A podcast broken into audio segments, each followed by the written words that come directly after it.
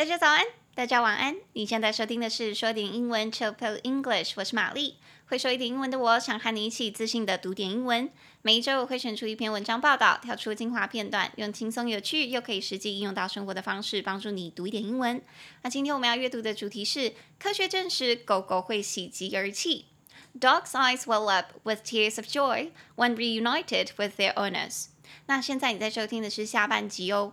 那欢迎你点入本集下方的链接，到说点英文的网站 chillpillenglish.com，里面会有本集的讲义，让你可以搭配服用，方便你跟着我的声音一起阅读。那我们就开始吧。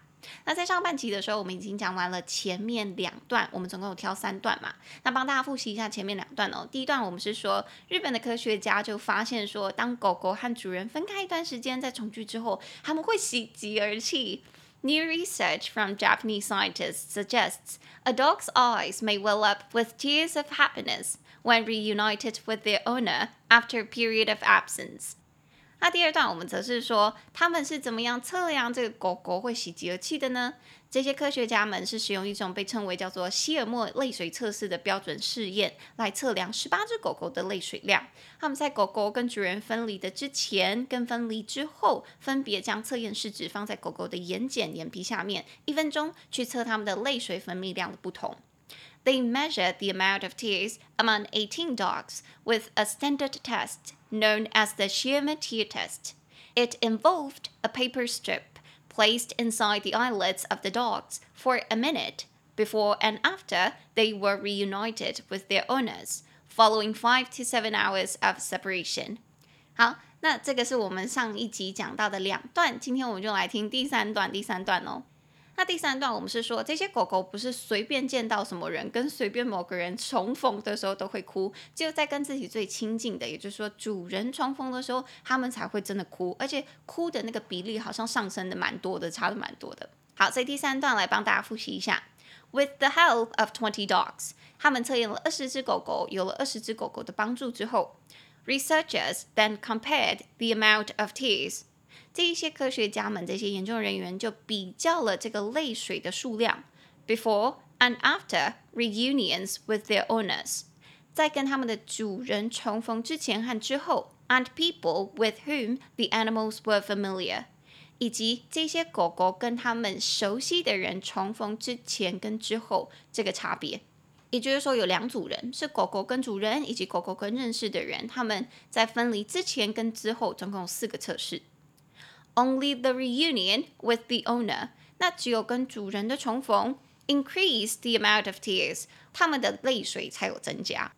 所以读完这边，我觉得超好笑的。哎，狗狗不是随便哭的哦，就见到我的主人才哭。OK，我是很忠诚的，I'm loyal。而且我觉得很好玩的是，我在看这个新闻报道啊，他们有说，他们为了去测试说这个狗狗流泪是真的是因为情绪的关系，他们其实还有做另外测试，但那个测试复杂多了。他们把一些人工泪液掺杂了一些催产素，也就是说是会让人感到愉悦的那种情绪，去滴到狗狗的眼睛里面，然后就发现有滴这一些有催产素人工泪液的狗狗，它们分泌的泪水会远高于那些。只是滴普通的那种食盐水、人工泪液的狗狗，所以他们发现说，狗狗的泪水的确是跟情绪，尤其是开心的情绪是相关的。那他们还没有做过测试去测说狗狗难过的时候会不会哭啦。他们现在目前都是做愉悦的情绪，所以也许未来他们会试试看难过。可是我感觉，如果 if you do tests on dogs on whether they cry or not when they are sad，我觉得那个测试感觉。好难过啊，感觉就是要逼他们很难过。It it makes me sad too，那也会让我很难过呢。啊，我在难过什么？关我屁事。好，对不起，我回来。好，所以我们刚刚就是说，这些狗狗不是会随便哭的，只有在跟主人团聚的时候，他们才会哭。Only the reunion with the owner increase the amount of tears。那其他人呢？是只是他们熟悉的人、认识的人，那他们好像就没有哭的这么多。They were familiar with those people, but they didn't cry that much when they were reunited with them. All right, that's the test. That's the test result. 好，所以这边他是说熟悉的人，熟悉的人，熟悉的就叫做 familiar，familiar，f a m i l i a r，familiar。所以熟悉的是 familiar，不熟悉的你就在前面加个 un，u n 的否定字首变成 unfamiliar，unfamiliar。 那平常你比较常看到的用法，应该是说我对这一带很熟，对什么人很熟，对这件事情很熟。那你就可以说 I am familiar with something. I'm familiar with doing something. 所以如果你想说我对这一区很熟，你就可以说 I'm familiar with this area. I'm familiar with this area. 那在这一段里面，它就是说狗狗跟熟悉的人重聚也不会哭太多。People with whom the animals were familiar. 这些人是狗狗熟悉的，但那个狗狗没有哭太多。好，那在这边都要补充一下资讯。那个新闻里面也有提到啊，这些科学家也有对人类做测试哦，因为他们想知道说，狗狗若哭的话，对人类的影响是什么？人类会不会更喜欢这些狗狗，或者是也觉得更难过，或者是怎么样呢？所以他们其实也有去做测试。那他们做的测测试是怎么样呢？他们去找了七十四个人，然后分别给这七十四个人看狗狗的照片。那这些狗狗的照片，有些狗狗有哭，他们的感觉那个眼睛是泪水汪汪的。那以及另外一些照片里面，那些狗狗没有哭，就眼睛很干，眼睛很干是什么？像木乃伊嘛？Anyways，他们给他们看两种狗照片，一种有哭，一种没有。然后他们就请这一些人去排列出他们比较喜欢的狗狗，就排一到可能十张照片。结果这些科学家就发现说，人们是比较喜欢泪水汪汪的狗狗的。所以狗狗哭其实是有助于他们跟人类之间的连接的哦。我觉得这个超酷的，跟大家念一下这个段落好了。Kikuchi，也就是说我们的那个带头的那个科学家，Kikuchi said it was possible humans would better care for dogs that got teary-eyed。人们会比较去照顾或者是比较喜欢泪水汪汪的狗狗的。His team showed seventy-four people pictures of dogs' faces with and without artificial tears in them, and asked them to rank the animals。所以他们就给他们看那些照片啊，然后有一些有那个 artificial tears，有人工泪液，有一些没有，然后再请这些人类去 rank the animals，就给他们排名。 People gave more positive responses when they saw dogs with teary eyes。那人们会给比较高度的评价，比较正面的评价，当他们看到那个泪水汪汪的狗狗的时候，嗯，所以狗狗哭不仅是因为他们开心，狗狗哭还间接间接嘛，或直接就是一种 bonus 啦，让主人也更喜欢他们。人类对于那个泪泪水汪汪的狗狗，哎，其实人对于泪水汪汪的人也是会产生正面的情绪的，哎，是正面的吗？哎，不一定啦，可能会觉得怜悯，we pity them，or we empathize them，或者是我们同理他们。我都不知道会不会比较喜欢泪水汪汪的人。如果长得正或者长得帅，可能就会吧。毕竟你知道，人类是视觉动物啊。OK，好，那以上就是我们今天的三段三段。那一样，我出了三句练习题，让大家练习看看哦。所以以下我出了三句英文的句子。然后都会用到我们刚刚讲过的片语或者是单字，请大家试着把这些英文句子翻译成中文。那如果你用读的翻译不出来的话，你就可以用听的试试看。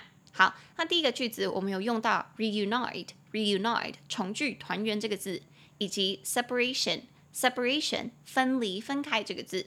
好，那第一个英文句子：The children were finally reunited with their families after seven years of separation. The children were finally reunited with their families after seven years of separation。请试试看翻成中文哦。好，那第二个句子我们有用到 involve，involve 包含需要这个动词。好，那第二句就是 Running your own business usually involves working long hours. Running your own business usually involves working long hours. 好，那第三句我们会用到 familiar，familiar 熟悉的这个形容词。那第三句就是 Before the interview, make sure you are familiar with the company's main products. Before the interview, make sure you are familiar with the company's main products. 好，那以上就是我们的三句。如果你用读的跟听的都已经呃有答案了的话，那我们现在就来对一下答案哦。 那我们刚刚第一句是说，The children were finally reunited with their families after seven years of separation。在七年的分离之后，这些孩子们终于和他们的家人重聚了。那第二句，Running your own business usually involves working long hours。经营自己的事业、创业，通常都会需要长时间的工作，通常都是长工时的。那第三句，Before the interview。 Make sure you are familiar with the company's main products. 在面试之前，要确保你已经熟知、很熟悉那间公司主要的产品喽。那以上就是我们今天的三句，希望大家都有答对哦。那现在我们就来念一下在网站上面的评论吧。这个礼拜我们有一个新的评论是留在芬兰总理热舞的那个留言。那留言的人叫做 Polly P O L L Y，留言的内容是：哇，终于更新了，喜欢。我觉得老师可以刺青，但是世人无法接受的原因应该是对刺青的形象不好。老师这个职业因为会传业授导，在课堂上可能也会和学生分享生活、人生观等其他话题。如果学生受到老师的个人行为的影响，进而学习老师的行为，可能是大家担心的事情，而不是针对刺青本身。好的，其实 Polly 在讲的这个刺青的议题，是因为我们上次有讲说，芬兰总理 She dances wildly at the party，他在派对上面热舞这件事情，遭到芬兰大众去挞伐，说，哎，身为一个总理，你应该有一个端庄的形象，你不可以这样子热舞啊什么的，让我想到，我身为老师，也觉得说很长，大家就会觉得老师应该有什么一个特定的形象，你不能乱来，让我觉得说老师也有蛮多框架跟束缚的，我就举了刺青这个例。例子，我说其实我会很想刺青，或者是我的朋友们会很想刺青。我的朋友们在公家学校、公立学校当老师，那他们如果刺青的话，就会被认为是坏老师，或者是这个老师很不三不四、不伦不类，或者是会把学生教坏等等等，让我觉得说，哎，这件事情我也可以多加讨论。我不希望大家觉得说刺青就是一件坏的事情，或者是呃学生看到老师刺青就会很想刺。那学生看到路上的人走路，或者是看到他很喜欢的明星去刺青，也会想刺，对吧？那我觉得 Polly 在这边说的很好，是因为老师这个职业会传业授导，在课堂上会跟学生分享生活，所以可能会去影响到学生，想要让学生去学习老师做的一些事情，包括很明显的就是在身上有刺青。我觉得针对这一点的话，我认同。如果学生们很喜欢这个老师，可能就会想要去模仿。但是我觉得这并不能去限制这个老师本身的一些行为啊，反倒是老师自己去做什么的话，可以趁机机会教育，跟学生说：我今天做的一些事情都是我自己的决定。那这些决定是一些很重大的决定。那你们要知道说，这些决定，你们当然可以去做。你们要了解到这件事情的重大性，以及对你后来人生的影响。老师是可以趁机去说这些话的，而不是去限制老师说，你今天就要白白净净，什么事情都不能说，学生才会有一个好榜样。I don't think so。什么叫做好榜样？Define 好榜样。我觉得今天一个好榜样应该是对你做的事情负起责任，以及让学生知道这件事情的严重性，呃，好处跟坏处，而不是把这些东西从学生的面前拿走。I mean, you should show them and teach them and educate them. You know, just like sex and gun issue，像是性的话题或者是枪支的议题，我们在学校应该是我个人啊，我都会觉得是说，我们在学校应该要好好的教育他们性，而不是从来都不提。如果我未来有小孩，也也会是这样子。因为如果你从来不跟他提，他反而对这件事情更不理解、更不熟，那他更有可能会去用错，或者是觉得酷就去试试看。如果你有机会去教育他的话，这不是更好吗？你还可以去跟他讲说，哦，这件事情其实是怎么样的，描述这件事情，然后跟他讲说这件事情是好的，是坏的，诶，不是是好的，是坏的，听起来好像在灌输学生自己的想法。你可以去描述说这件事情可能会有怎样好的影响，怎么样坏的影响，以及你未来可能要负担怎么样的结果等等等机会教育。我觉得这反而是老师们可以去做的，这是老师们身负重任的其中一个原因。为什么老师们这么重要？好，所以我觉得如果众人或者是父母或者是一般人会担心说老师刺青会影响到这件事情的话，这个是我个人的想法啦。我觉得不会影响，反而是一个机会教育。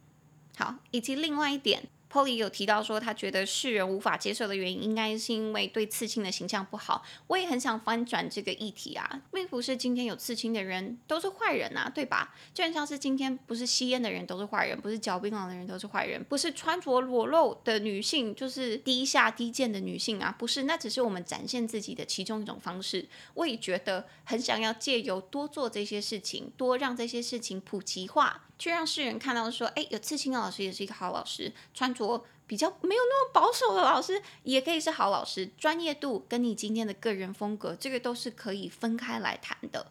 That's what I wanted to say。那是我之前想在上一集表达，没有机会多表达的。I don't know if I make myself clear. So I hope I did. I hope I did. 我希望我有。那如果大家想要多讨论这个，方面的事情的话，我很开心，大家可以多留言，去 Apple Podcast 或者是在网站上面，或者是你在收听的平台上面多跟我留言，我会很喜欢可以多跟大家有交流的。也许我也可以用全英文去回答，帮助大家练这方面的听力，然后多选一点单字，这样子。好，那以上就是今天这一期的节目。那如果你喜欢我的节目，请帮我在你现在收听的平台，或者是去 Apple Podcast 留下五星评论，并推荐给你的所有亲朋好友。那喜欢搭配文字阅读的朋友，你可以拉到节目下方的链接去订阅每个礼拜免费的电子报。那你也可以在泽泽平台上面用每个月九十九元的价格订阅我的节目，就可以每个月多听四期节目和讲义。那我们的 Instagram 是 Chilliple English，C H I L L P I L L E N G L I S H。我们每个礼拜都会贴出一些节目精华和我的教学影片，方便你在零碎的时间也可以读点英文。那玛丽个人的 Instagram 则是 Hi Mary 老师，H I M A R Y L A O S H I。那这一集就先这样，我们就下个礼拜见喽，大家拜拜。